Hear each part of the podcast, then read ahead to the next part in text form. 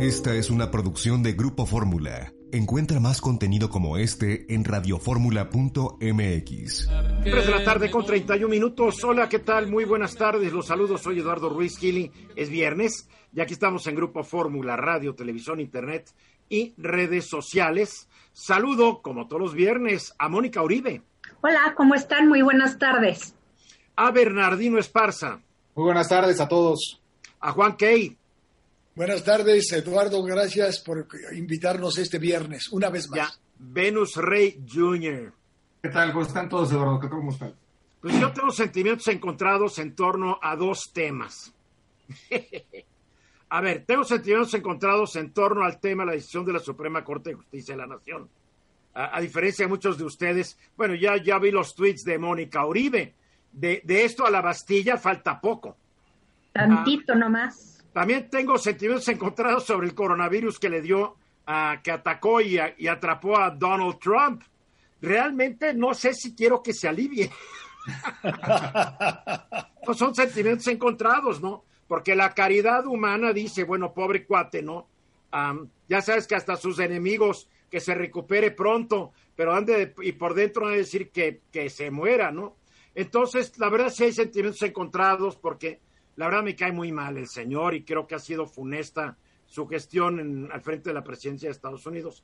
Pero vamos al primer tema, la decisión de la Suprema Corte de Justicia de la Nación.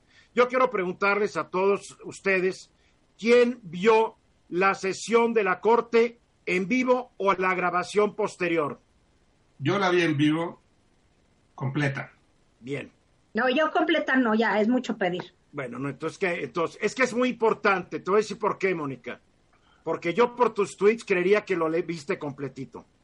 Yo vi, me faltaron dos ministros, Será lo que sea. pero sí lo vi, o sea, vi un Sea lo que sea. 70%. Es que mira, Soy mi, mi preocupación es esta. Somos un país de por sí ya polarizado, dividido, donde todos ya no nos aguantamos si no opinamos igual. El otro es el gran enemigo en este país, el que no piensa igual que tú. Entonces, sobre una resolución de la Suprema Corte de Justicia, yo la vi y no la entendí todo. Yo lo voy a aceptar porque yo no soy experto en derecho constitucional y tampoco soy abogado.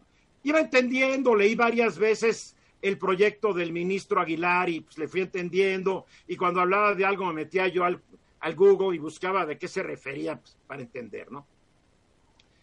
Entonces, yo creo que la mayoría de la gente en este país está opinando, número uno, sin haber visto la sesión de los ministros, sin haber escuchado todos los argumentos de los ministros, ya sea a favor o ya sea en contra. Y me preocupa porque yo veo gente muy seria, como Bernardino Esparza, que es un abogado constitucionalista, que critica la decisión, no está de acuerdo con ella. Pero también veo abogados que también son muy serios, que están a favor de esa decisión.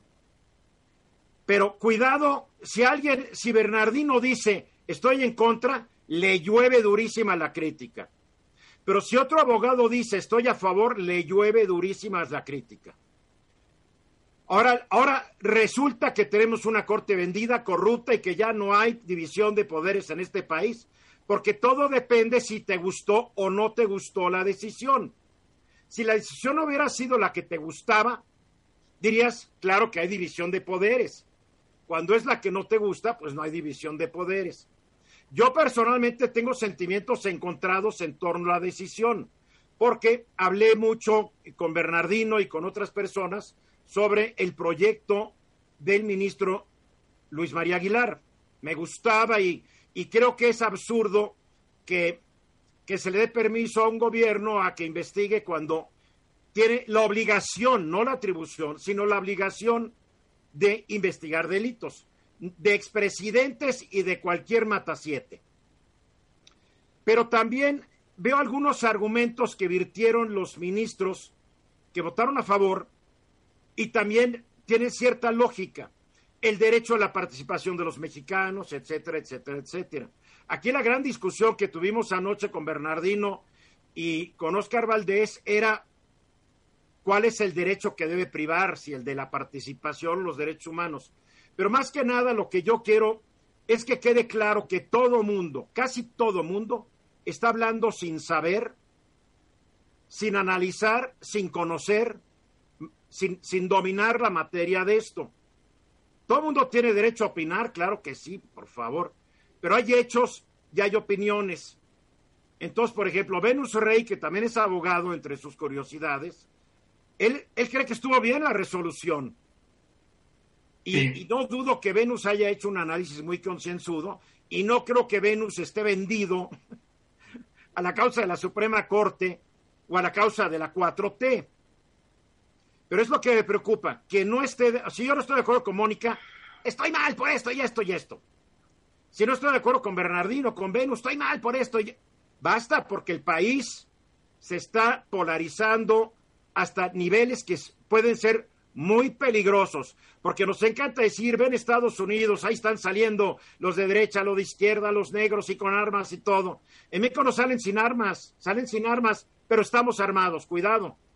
No vamos, yo creo que no hay que seguirle echando más gasolina a la, a la situación. Hablemos, discrepemos, pero mantengamos cierta perspectiva. Dicho eso, am, Bernardino, Eduardo, fíjate que eh, sin duda que es bien importante eso, porque hace rato el presidente ministro de la Suprema Corte, Arturo Saldívar, estaba en una entrevista en el espacio de Joaquín López Dóriga y mencionaba justamente eso, ¿no? Una parte es bien importante que él está abierto a la crítica, por supuesto, con argumentos, y esto creo que es muy válido y es lo que tratamos de hacer aquí y lo hemos hecho aquí muchas veces en el programa, es decir, si tienes estos fundamentos y coincides con la, con la sentencia o no coincides, pues también argumentalo con, con base a derecho, que es lo que a nosotros nos corresponde como abogados. Claro. Y sin duda, pues le tomo la palabra al, al ministro presidente y siempre se le he tomado en esa parte, en el sentido de que pues yo soy uno de ellos en el que le he dicho, he dicho que eh, no estoy de acuerdo con su decisión. Eh, y, y lo decías muy bien, la, eh, la, eh, la ponderación de los derechos humanos, en principio, no puede estar por encima del derecho de participación, porque todos tienen ese derecho a participar, pero también la, la, eh, la ponencia de Luis María Aguilar, el ministro, mencionaba dos derechos fundamentales que estaban siendo violatorios o que podrían ser violatorios, que es la presunción de inocencia. que es un y- derecho humano.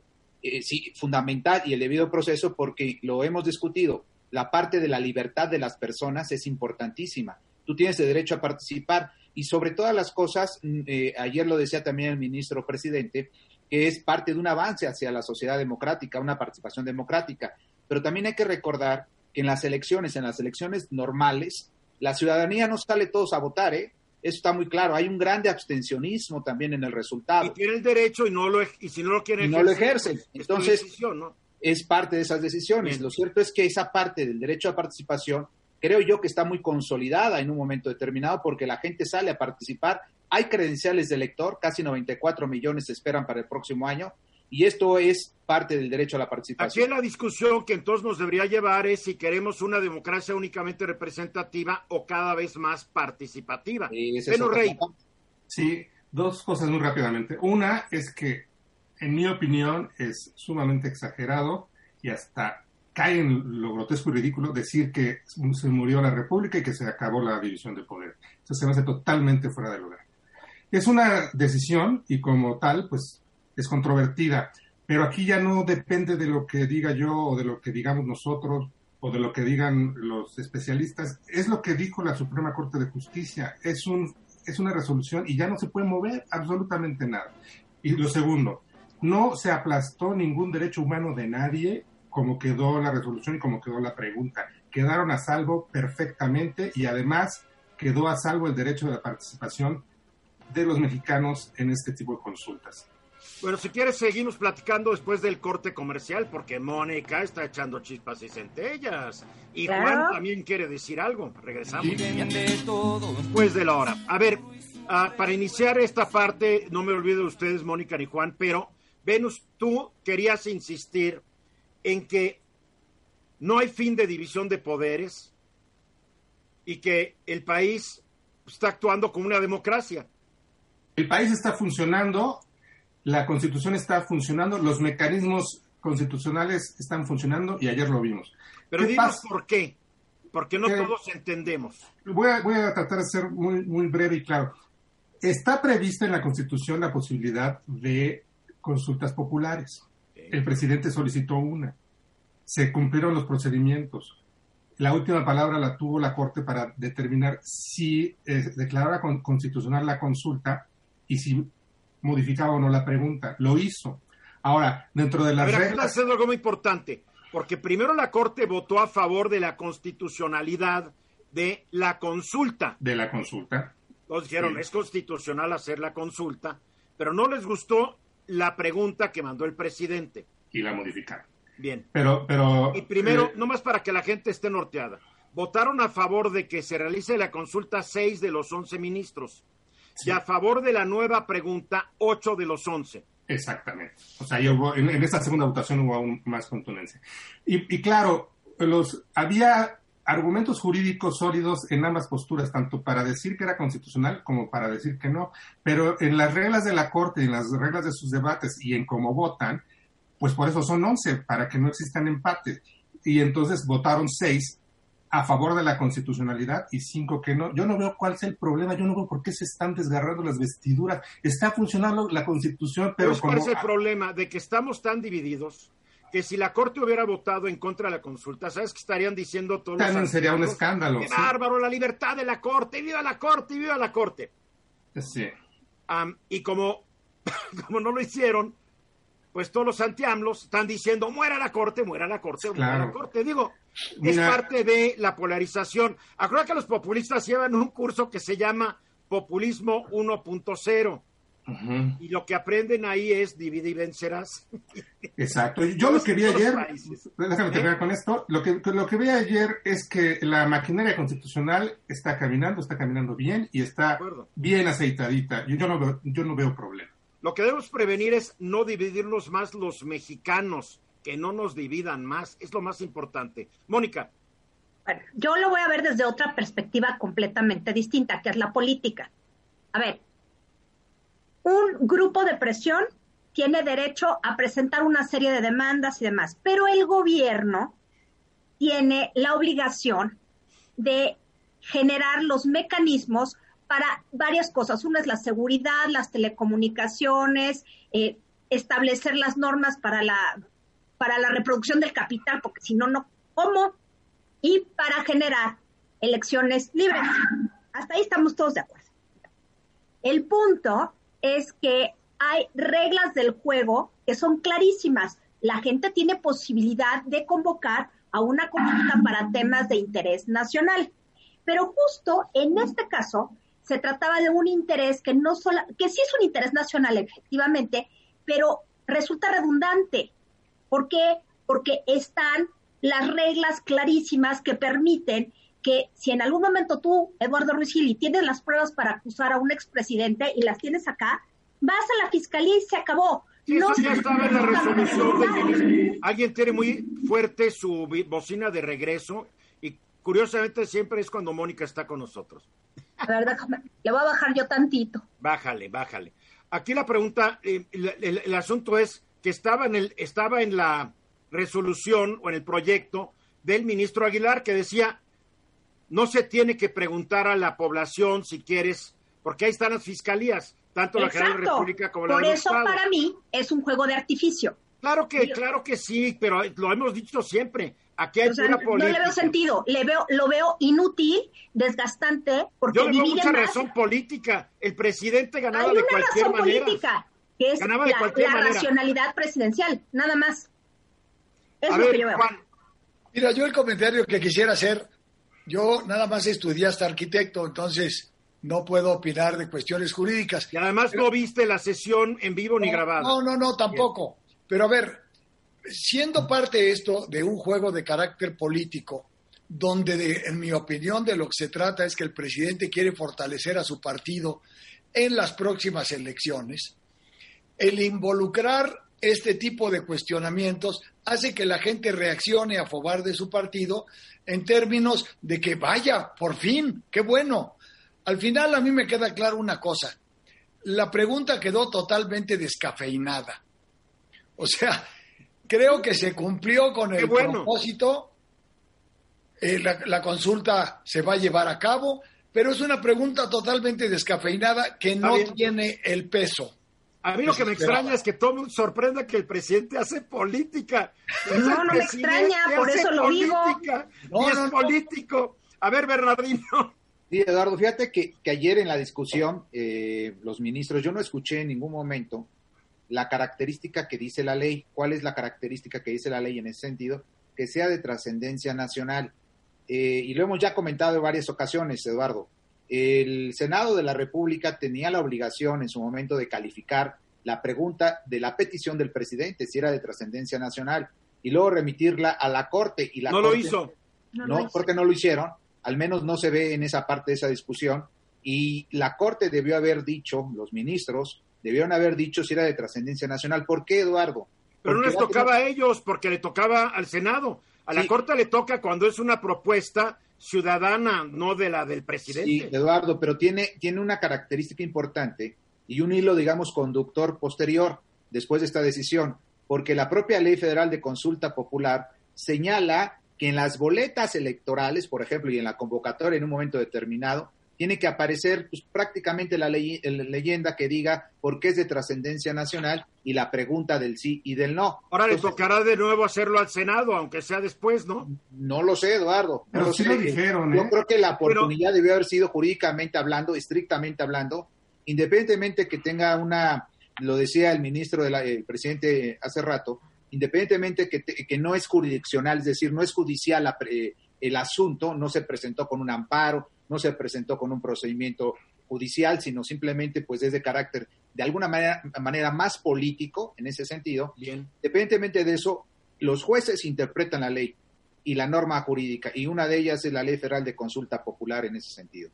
Muy bien, Venus. Sí, pero yo, yo pienso que el, es una pregunta de trascendencia nacional. No es lo que tú pienses, la Suprema Corte, y es lo que el Senado debería haberla calificado como tal La antes Suprema de Corte- enviarla a la Corte. Lo que es que, mira, así les fue. La mandaron, lo recibió Monreal y ni, ni la leyó, la mandó directo a la Corte, lo cual es pronto. una responsabilidad del Senado de la República. Deberían haber cumplido con el trámite. Es más, yo creo que la Suprema Corte podría haberlo rechazado y decir, no me la han, no me la han resuelto. Bueno, la recibió, la recibió. Pe- Pero sí, sí, los, sí hubo, por lo menos tres ministros que yo recuerdo, eh, trataron el tema de la trascendencia y afirmando que sí era un tema trascendente. ¿eh? Eh, Margarita Ríos lo dijo, eh, Yasmín Esquivel lo dijo, y no recuerdo qué otro lo dijo, pero, pero sí, Yo estoy sí de acuerdo que es un tema trascendente. Claro Oye, que lo es. Pues eso empezar a investigar, cuestiona. empezar a investigar a, a los, los del pasado es trascendente porque en este país nunca se ha hecho, pero se debería haber cumplido con el procedimiento, Bernardino. No, lo que interpretaron, Eduardo, el día de ayer fue si realmente no, tra- eh, no, no era, no era contradictorio eh, de algunos de los temas que señala la propia Constitución que no se pueden preguntar, por ejemplo, en materia electoral, por ejemplo, presupuestos, por ejemplo, en cuestiones militares. Eh, Impuestos, caray. Eh, esas partes, dijeron los ministros el día de ayer, no, o sea, sí por eso es válida y por eso es constitucional, porque no ataca, digamos, esas preguntas eh, que violentarían en un momento determinado la Constitución, ¿no? Venus, ¿tú quieres concluir? Tu, es Pues tu- sí. tu tema. Sí, sí, eh, desde luego coincido aquí con Bernardino, de todos los supuestos que establece el artículo 35 constitucional, todos quedaron a salvo. O sea, no se está lastimando ni pisoteando los derechos humanos ni sus garantías de nadie.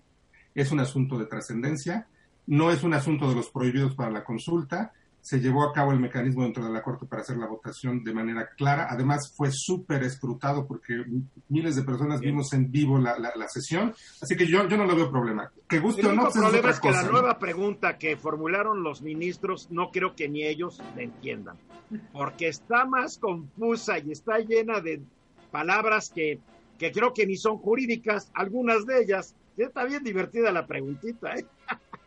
Pero además la pregunta incluye si queremos que investiguen a los de ahorita. A ver, el presidente Andrés Manuel López Obrador hoy en la mañana, pues estaba contento de que la Suprema Corte de Justicia pues avaló la realización de la consulta pública, dijo que es un avance importantísimo, eh, que esa fue su reflexión y también que nadie se preocupe más de la cuenta. Dice que nuestro pueblo es inteligente, es un pueblo sabio, que sabe tomar decisiones y va a votar por lo que considere más importante para la nación, que pues, los mexicanos somos ciudadanos de verdad y no imaginarios como era antes. Bueno, es lo que Yo creo que los ciudadanos nunca hemos sido imaginarios, siempre hemos sido los que hemos estado, que no nos hicieran otro asunto. no le gusta que se haya cambiado la pregunta, pero dice que, pues, que la pregunta es un poco confusa, lo que hemos nosotros dicho también. pero bueno, está, pues, está contento el presidente, mi querido Bernardino.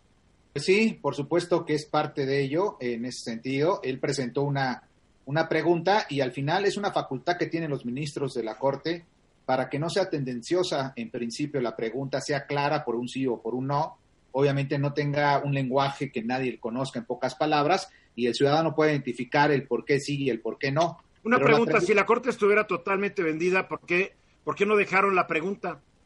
Sí, o sea, pudieron haberla dejado sin ningún problema, pero dentro de sus facultades, para no ser, eh, digamos, creo yo, quiero entender, no lo sé, pero quiero interpretar que para que no sea específico a los expresidentes de la República, ¿no? Y que sea, sea abierta en ese sentido. Por eso incluyeron las, las palabras actores políticos y las decisiones políticas, lo cual también pues es muy amplia. Yo coincido ahí con el presidente de la República en ese sentido, porque pues no sabes en qué momento van a tener que tomar las autoridades correspondientes la decisión en caso que se apruebe. Todavía falta un procedimiento muy largo, pero que se apruebe obviamente esta consulta al final. las autoridades deberían, podrían estar actuando hoy. Digo, el presidente podría tener pruebas sobre no solamente expresidentes, exgobernadores, exsecretarios de Estado, ex no sé qué. Van a la, van a la fiscalía, pues investiguen, ¿no? Digo. Sí. Pero finalmente así está, Eduardo, y creo que eh, pareciera ser que esto ya es final y no es el final aún todavía de la consulta popular, que quede Explícanos por qué no, Bernardino. No es final porque aún todavía, yo me supongo que ahorita ya deben de estar notificados en el Senado, porque ayer terminó la sesión más o menos un poquito más temprano, la sesión de la, de la Suprema Corte, y dice la ley que 24 horas deben de notificarle, dentro de 24 horas después de la resolución, se les tiene que notificar al Senado en este, en este ámbito. El Senado, una vez que se ha notificado de la resolución de la Corte, ¿qué es lo que va a proceder? va eh, inmediatamente a remitirla a la Comisión de Gobernación, hay comisiones adentro, o a la a otra que corresponda, quizás a las comisiones de puntos constitucionales, no lo sabemos, pero ahí el Senado tendrá que tomar la decisión y esas comisiones van a dictar un dictamen, dictamen aprobatorio, por supuesto, de esta consulta eh, popular y la someterán a la aprobación de ambas cámaras, de la Cámara de Diputados y la Cámara de Senadores en su mayoría, y vamos a ver muy probablemente otro, tipo de discusión en ese sentido con los legisladores. En esa parte, una vez que ya sea aprobada en un momento determinado, entonces se le da parte al Instituto Nacional Electoral. El Instituto Nacional Electoral, una vez que sea conocedor de esta última notificación, emitirá una convocatoria. Y esa convocatoria, por supuesto, dará pie a que se convoque a los ciudadanos para que salgan a votar. Lo decía el ministro presidente hace rato, eh, Arturo Saldívar, que debe de ser en el mes de agosto. Nosotros lo hemos mucho comentado aquí, Eduardo. Lo hemos dicho que la Ley Federal de Consulta Popular señala que, que eh, debe ser el día de la jornada electoral, es decir, el próximo 6 de junio, pero no es así porque hubo una modificación a la Constitución en diciembre del año pasado y incluye ahí la palabra en el mes de agosto, el primer domingo muy probablemente de agosto será. Entonces, ya con esto, pues sin duda será en el mes de agosto, en donde se van a tener que elaborar boletas electorales. Boletas electorales donde el ciudadano va a tener que salir a eh, votar por el sí o por el no, obviamente. No son boletas electorales, ¿no? Son boletas de... Son boletas electorales, Eduardo. Son boletas los que tienen y esas cosas. Los pero, no estamos, pero no estamos eligiendo a nadie, debe tener otro nombre, ¿no? Es democracia participativa. Boletas de consulta, no sé qué. Acuérdate que es democracia participativa, es un proceso electoral porque tiene varias figuras dentro de ello. ¿Cuáles no elijo a nadie. ¿Mandé? No estoy eligiendo a nadie. No, pero si estás eligiendo. estoy eligiendo entre un sí y un no, ya, para no, discutir. Ya, bueno, más quiero decir ahorita que el presidente del Senado Eduardo Ramírez de Morena ah, notificó hace rato que la Suprema Corte de la Justicia ya notificó a la Cámara Alta su resolución sobre la constitucionalidad de la consulta popular para enjuiciar a actores políticos. Dijo que ahora se va a las comisiones correspondientes para continuar lo que tú nos estás explicando y que posteriormente, cuando se aprueben estos dictámenes por las mayorías del Senado y la Cámara de Diputados, se le notificará al INE para que inicie los preparativos de la consulta que se a realizar el primero de agosto. O sea que esto se va a tener que hacer después de la elección de junio entrante. Así es, Eduardo. Pero déjenme nada más terminar una cosa muy rápida. Eh, una vez que eh, se dé esta, esta consulta y se dé el resultado, pues muy probablemente a lo mejor del 40% del listado nominal de 94 millones aproximados que, que, están inscritos en el listado nominal para las elecciones del próximo año, pues va a haber muy probablemente después de ese resultado, Eduardo, puede haber impugnaciones, porque también la ley lo prevé. Impugnaciones uh -huh. que pueden ir a parar al Tribunal Electoral del Poder Judicial de la Federación. Y una vez que el tribunal entregue eh, y dé una decisión y que cause, dice en materia jurídica, ejecutor, es decir, que ya no hay ningún procedimiento que pueda seguir a esas sentencias del Tribunal Electoral, entonces el Instituto Nacional Electoral va a calificar la validez de esa elección en un momento determinado. Bien. Entonces, creo que el proceso va muy amplio aún todavía, Eduardo. Es decir, a ver, una pregunta. Cuando dices el 40% del padrón o el 40% de los que se presenten no. a la consulta. No, no, no. El padrón electoral es una cosa y el listado nominal es otra cosa. Bien. El listado nominal es cuando ya todos tenemos la credencial de elector en nuestras manos, en pocas Correcto. palabras. Bien. Ese listado Entonces, nominal se prevé que estén inscritos para el próximo año 94 millones de personas. Bien. De ese 94 millones de personas, el 40% va a ser vinculatorio para las autoridades. Si no llega ese 40%, se acabó el asunto. No, digamos, no sé, creo que son 36. Por eso 37. pregunto, por eso pregunto. A ver, Bernardino. Si, no, si, si son 30 millones, por decirlo así, del resultado favorable, pues no va a ser vinculatorio y no hay manera de que se apruebe esa consulta popular porque Bien. la ley es muy clara, dice 40% del 94 o de las personas que están inscritas en el listado nominal. Cuando se aprueba esto, no sé si lo recuerdes, cuando se aprobó estas reformas, Bernardo, yo siempre dije, nos la están haciendo tan difícil que nos, nos quieren consultar, pero nos la están poniendo requete difícil. Es mucho. Esto, es que es muy importante entender esto, porque la mayoría de la gente cree que, ah, ya lo aprobó la Suprema Corte, se va a hacer y se acabó el asunto. No, no, no. Esto todavía hay un largo y tardado proceso. Y además, es importante. Más para o sea, que el presidente todavía no se sale con la suya, vamos a decirlo así. Y para terminar, no solamente va a haber la intervención del INE, del Tribunal Electoral, muy probablemente en ese sentido, sino también las probables conductas ilícitas en materia de delitos electorales, porque la ley de delitos electorales también lo prevé. Entonces, podrá haber denuncias en su momento determinado en tema de consulta popular robo de urnas, robo de boletas, acarreo, coacción, etcétera. Eso también es conductas delictivas y la ley penal en materia de delitos electorales lo prevé en ese sentido. Yo lo veo de buen humor, ¿por qué? Porque la verdad, esto es complicadísimo. Viva nuestros legisladores que inventaron un mecanismo de consulta archi complicado, casi para consultarnos, pero para no hacernos caso a la hora de la hora. Mónica Uribe. Es precisamente a lo que yo voy. Eh, en términos de democracia participativa suena como muy, pues muy beneficioso, pero a la mera hora, a la hora de ejercerlo, primero, ¿cuánto vas a gastar en un presupuesto que tiene muchos problemas en este momento? Dos, las preguntas no sabemos si la gente les entiende. Y tercero, que es lo más importante, ¿De veras todo el mundo va a participar? ¿Lograremos el 40%? No lo sabemos. No lo Pero sabemos. yo quiero decir que yo personalmente no le entiendo muy bien a la pregunta, la verdad. Esa, Ah, La pregunta es muy complicada. Y Venus, Sí, eh, fíjate, que, Eduardo, que estuve escuchando que muchos dicen que el Poder Judicial, la Suprema Corte fue humillada, que fue pisoteada, y yo creo que al contrario, a mí me parece que su resolución es, eh, además de que fue pegada a derecho, es muy inteligente porque deja desarmar, con la pregunta como quedó, deja desarmado al presidente. Yo creo que aquí el que más pierde es el presidente. Si yo no lo sé porque es como quieras interpretar la pregunta a la hora de la hora. Es que la pregunta, lo que sí, lo que sí es, es que la pregunta ya campaña no se previa a la consulta, donde Sí, te digo, la pregunta, eh, exacto, y adem- además la pregunta ya no se puede mover, es eso sí, la pregunta como quedó, queda Inamovible. Bien. Y, y está totalmente desprovista de toda esa carga emocional que buscaba el presidente. Quedó yo creo que la Corte tuvo una, una decisión como salomónica, a fin de cuentas. Sí. Bernardino, Claro. para concluir. Para concluir, todavía no termina la función de la Corte, porque una vez que termine toda la calificación y se apruebe todo el resultado electoral de esta consulta, el instituto va a remitírsela de nuevo a la Suprema Corte para que actúe con base a la ley, ¿no? Conducente. O sea, es decir, todavía la Corte Bien. va a tener otra actividad más. Bien, creo que todos aprendimos algo hoy. Vamos a los mensajes y regresamos. Vamos después de la hora, ya estamos aquí de regreso. A ver, un tema interesante que, que hay un Instituto de Planeación Democrática y Prospectiva de la Ciudad de México.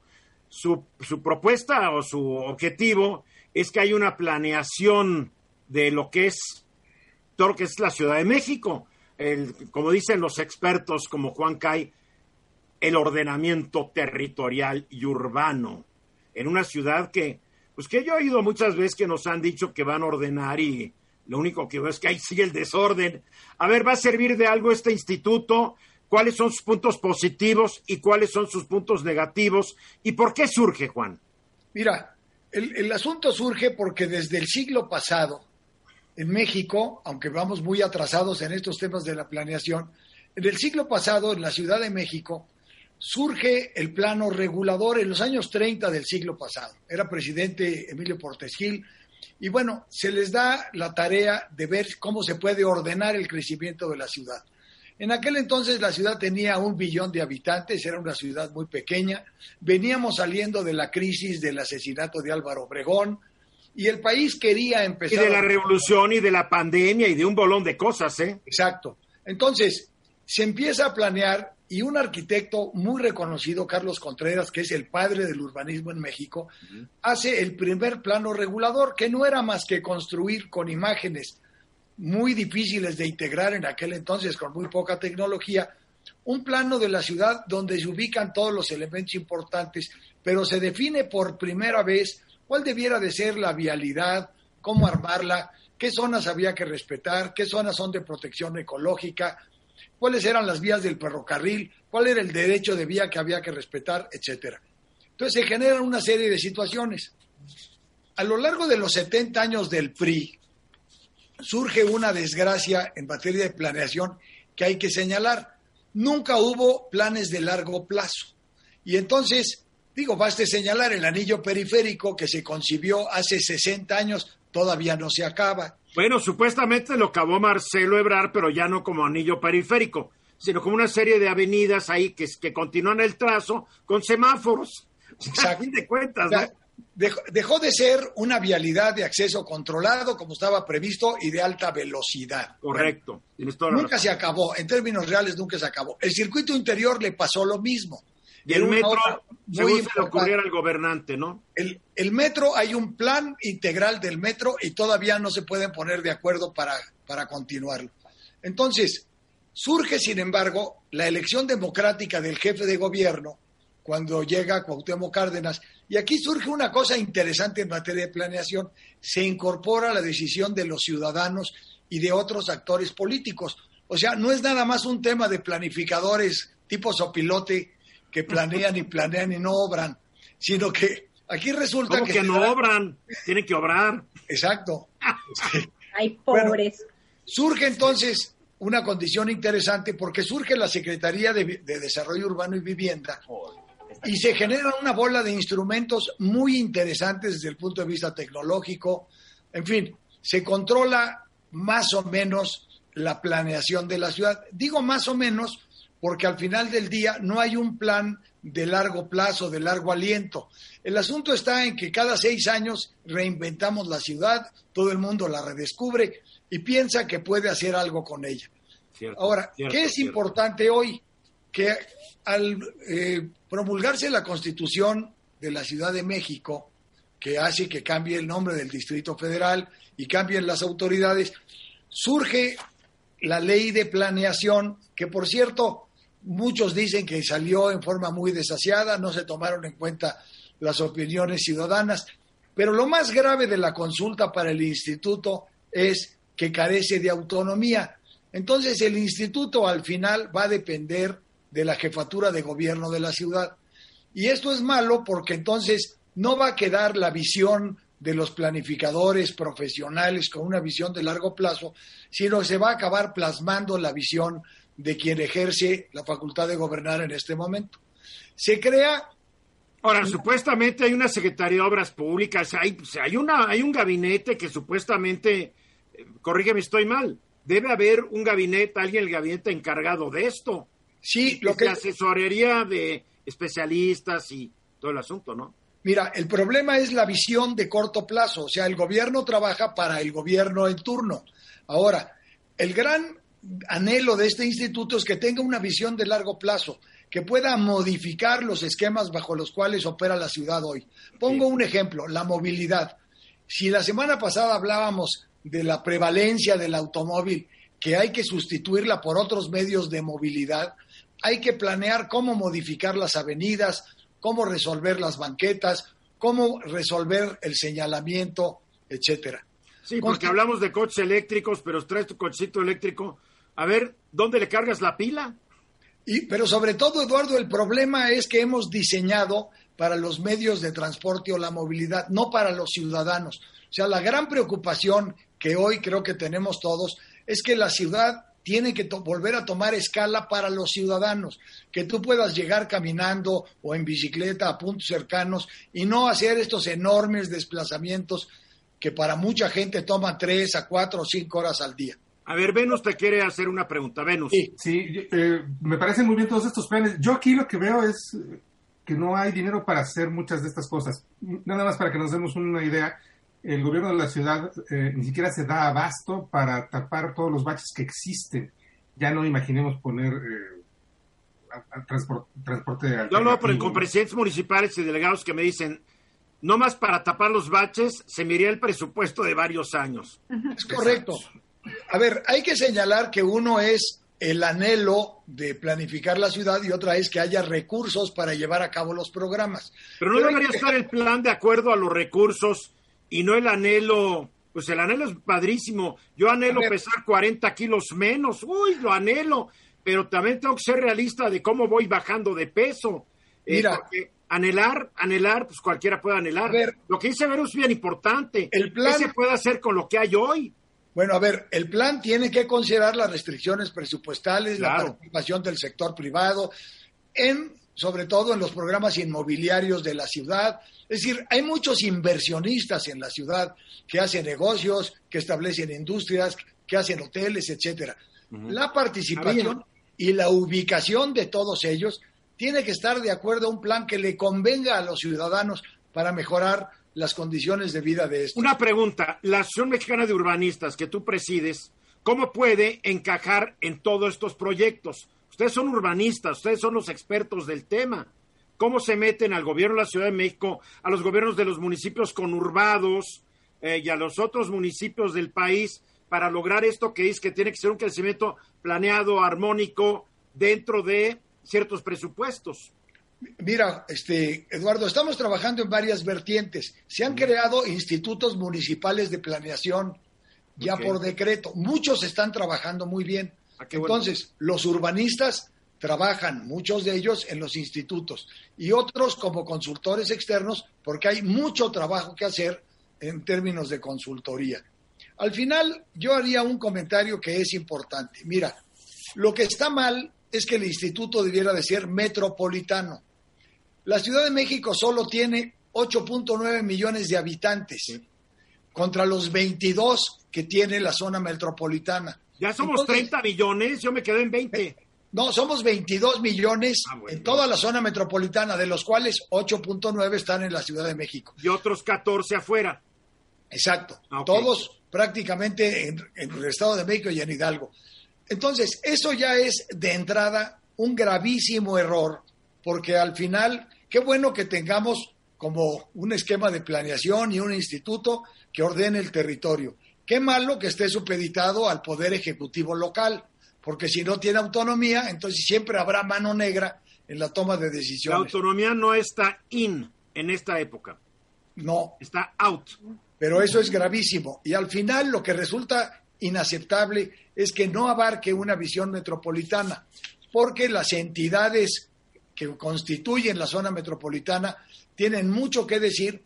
Pongo como ejemplo el metro el metro debiera de llegar a Naucalpan, a Ecatepec, etcétera, y no hay posibilidad de que se haga bajo. Porque la bronca ya no es de querer, la bronca, si no me equivoco, es jurídica.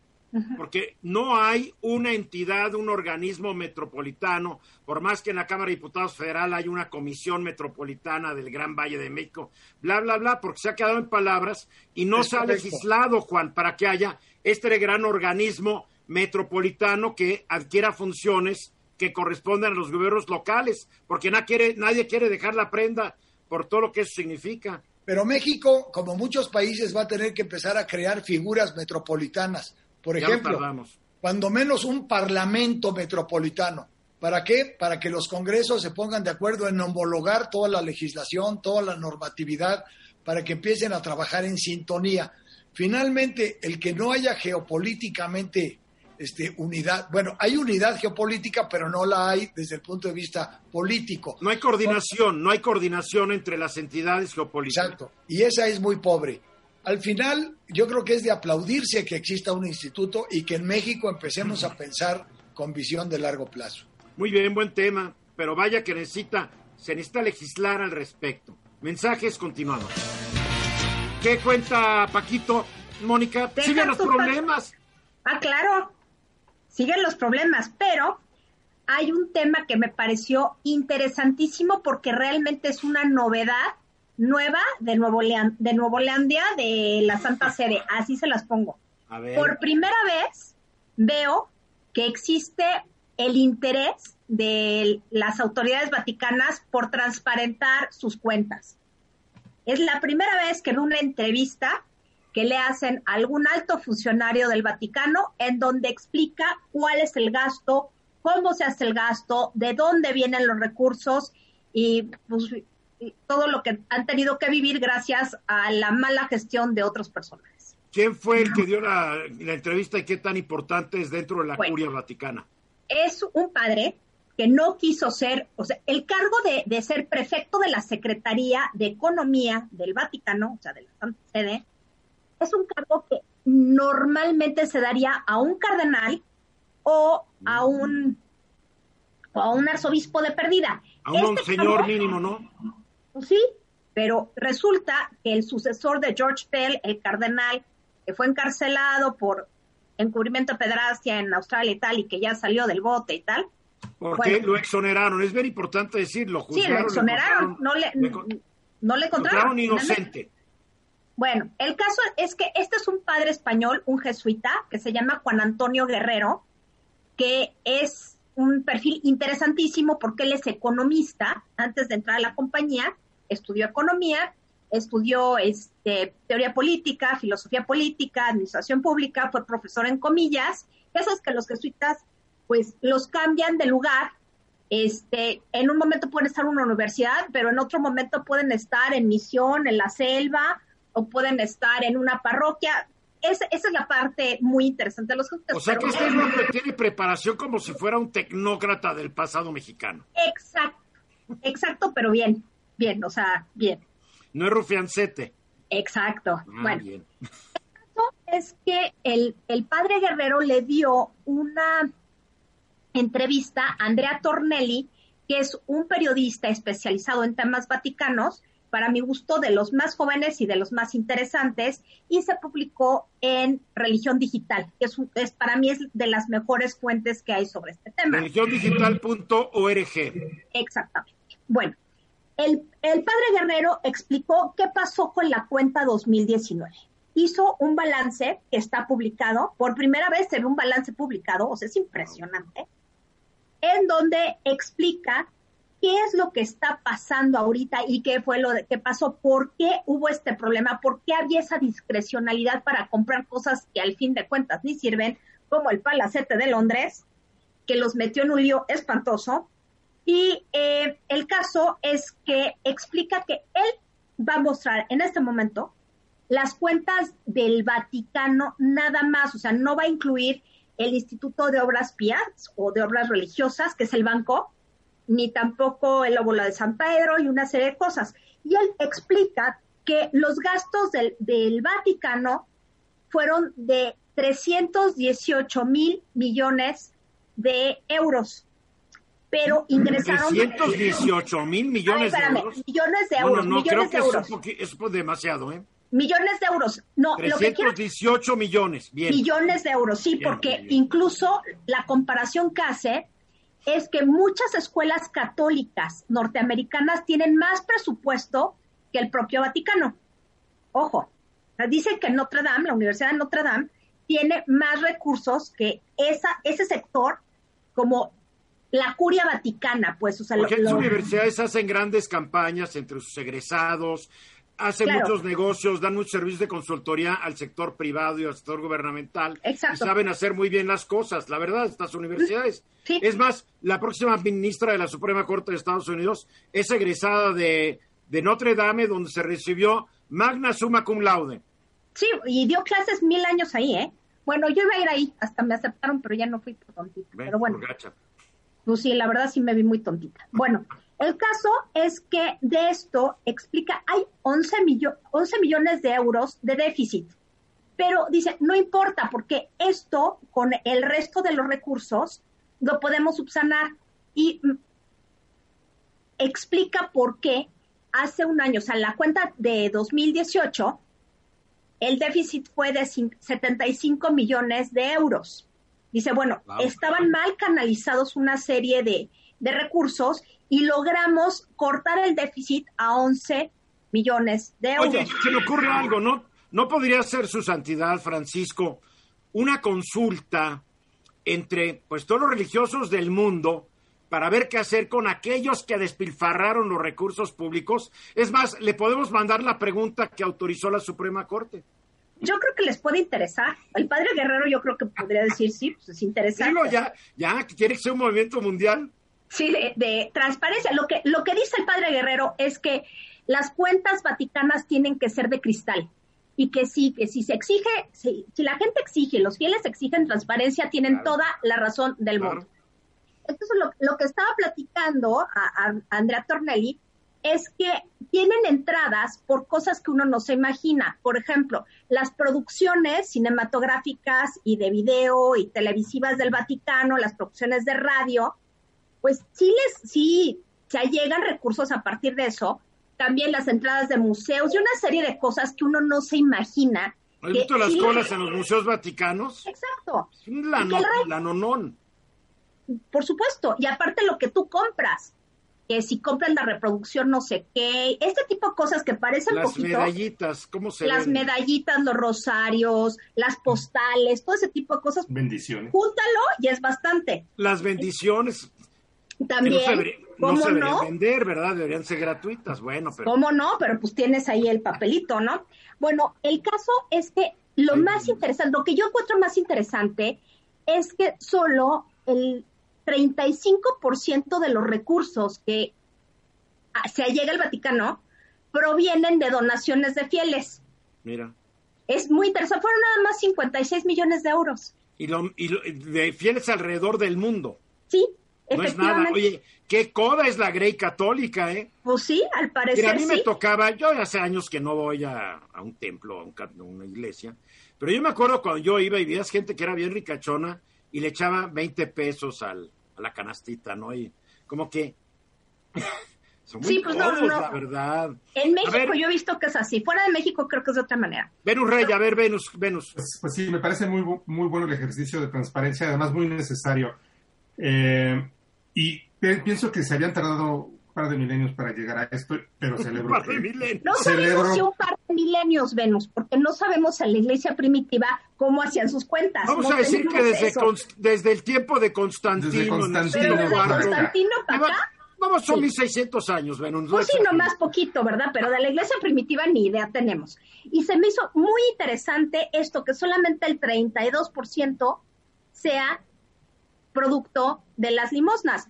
Ahora, mucho, el 67% de los gastos, o sea, todo esto, eh, de los gastos del Vaticano es súper interesante porque cubre desde la preservación de monumentos, los gastos de, del Observatorio Romano, del Centro Televisivo, ¿Por qué de Radio? Vaticana, o sea, todos los medios de comunicación, nóminas, este, funcionarios dis- este, diversos, todo se cubre con esto. Y en Claro, realidad, Juan, a ver, Juan.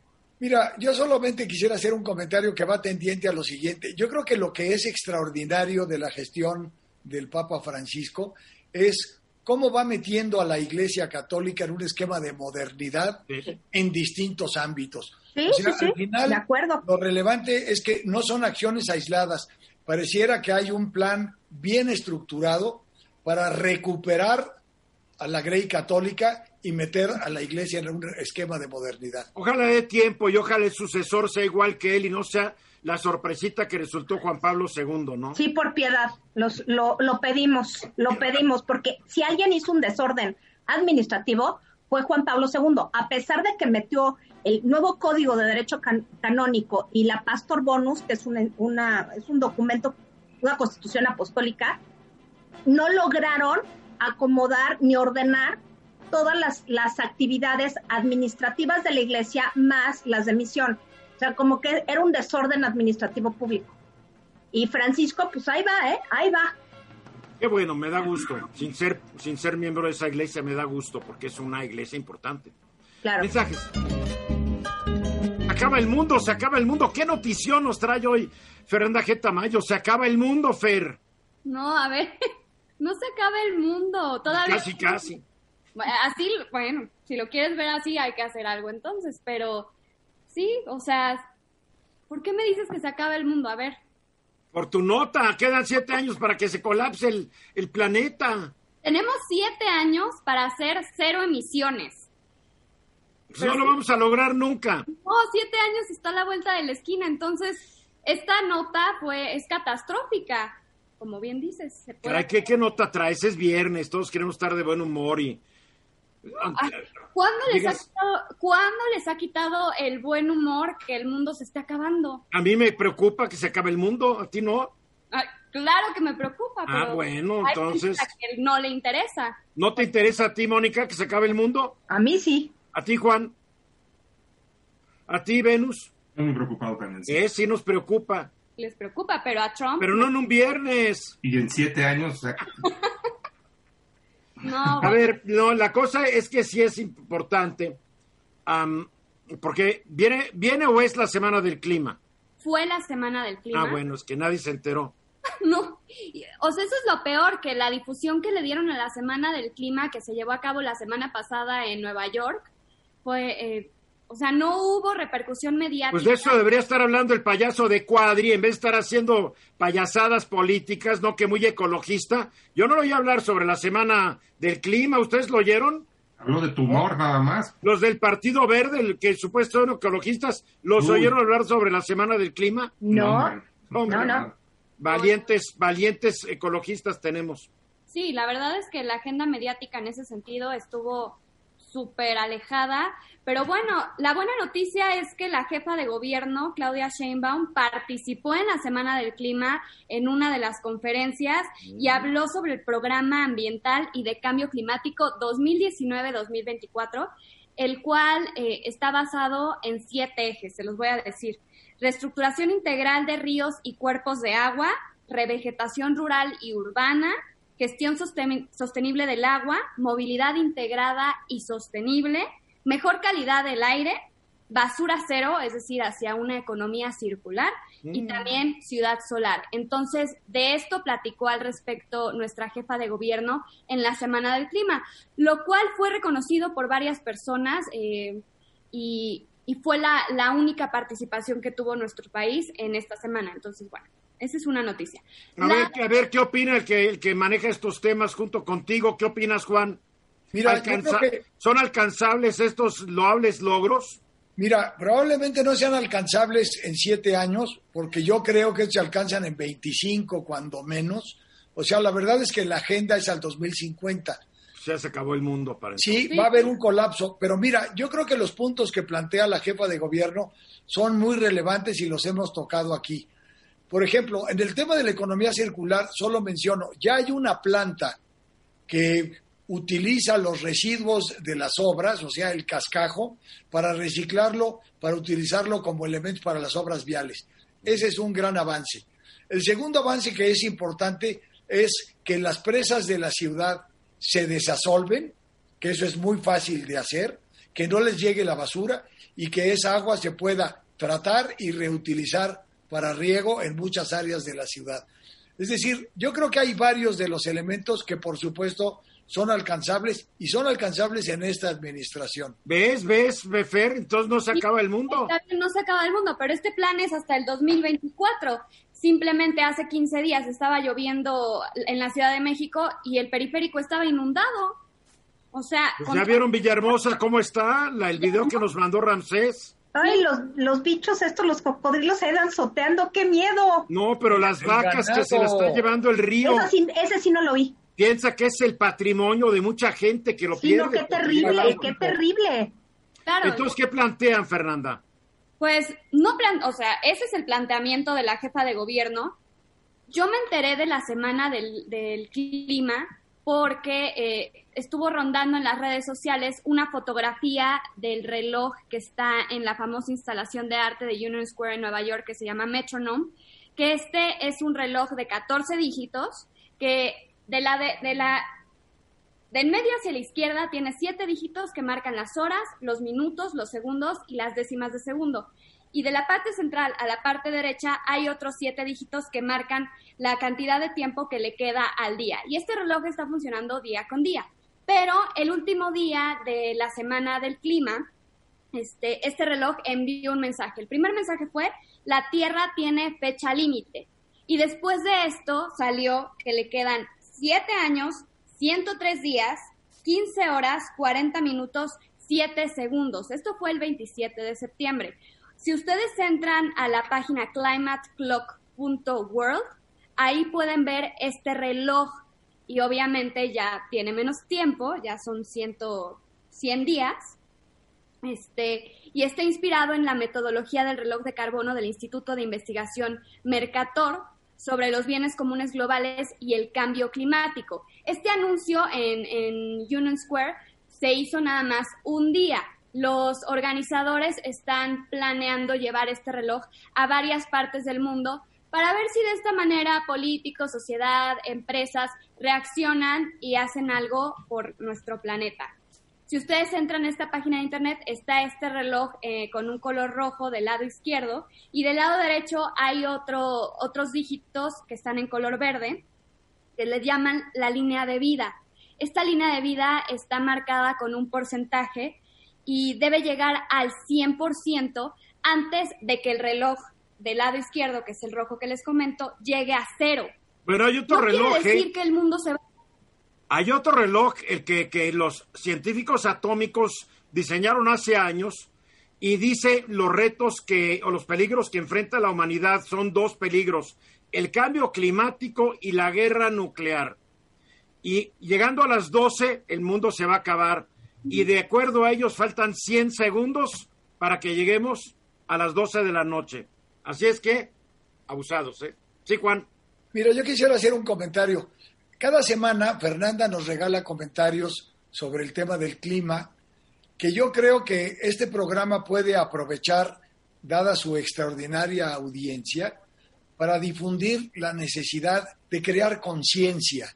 Al final del día, estos mensajes tienen solamente una misión, que en mi opinión es hacer que todos los ciudadanos entendamos que tenemos que poner nuestra parte para evitar que de veras la vida en, el planeta se colapse. Claro, claro, de acuerdo. Venus. Sí, eh, eh, lo de este metronome, el reloj que está en Nueva York, ese, porque es muy fuerte lo que nos estás diciendo, o sea, va corriendo el tiempo y va corriendo otra columna donde si no llegas al 100% en ese tiempo, game over, o sea, se acabó. Es, es como más como una campaña para alarmar, alarmarnos en el buen sentido o, es real que, que, se acaba? No es real que se vaya a acabar el mundo en siete años y 103 días.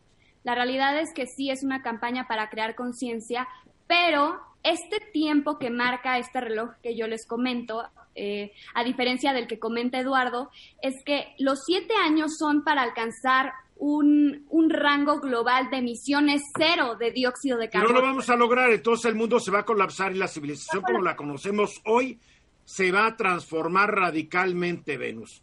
No se acaba, se empieza a acabar, quién sabe cuánto tiempo se tarda en acabar. Bueno, ya nos vamos, Fernanda, gracias. Gracias. Gracias, Mónica Uribe, Juan Key, gracias. gracias, Venus Rey. Hoy en la noche a las 10, mi diálogo nocturno, Juan, vamos a estar platicando con Benu Rey, que es abogado, con Luis Miguel Rodríguez Alemán, también constitucionalista, y cada uno va a dar posiciones diferentes sobre lo que es la resolución de la Suprema Corte de Justicia de la Nación, para que quienes nos acompañen en facebook.com diagonal Gili, escuchen los dos puntos de vista sin estarse descalificando automáticamente. Hasta entonces, y hasta entonces. Esta fue una producción de Grupo Fórmula. Encuentra más contenido como este en radioformula.mx.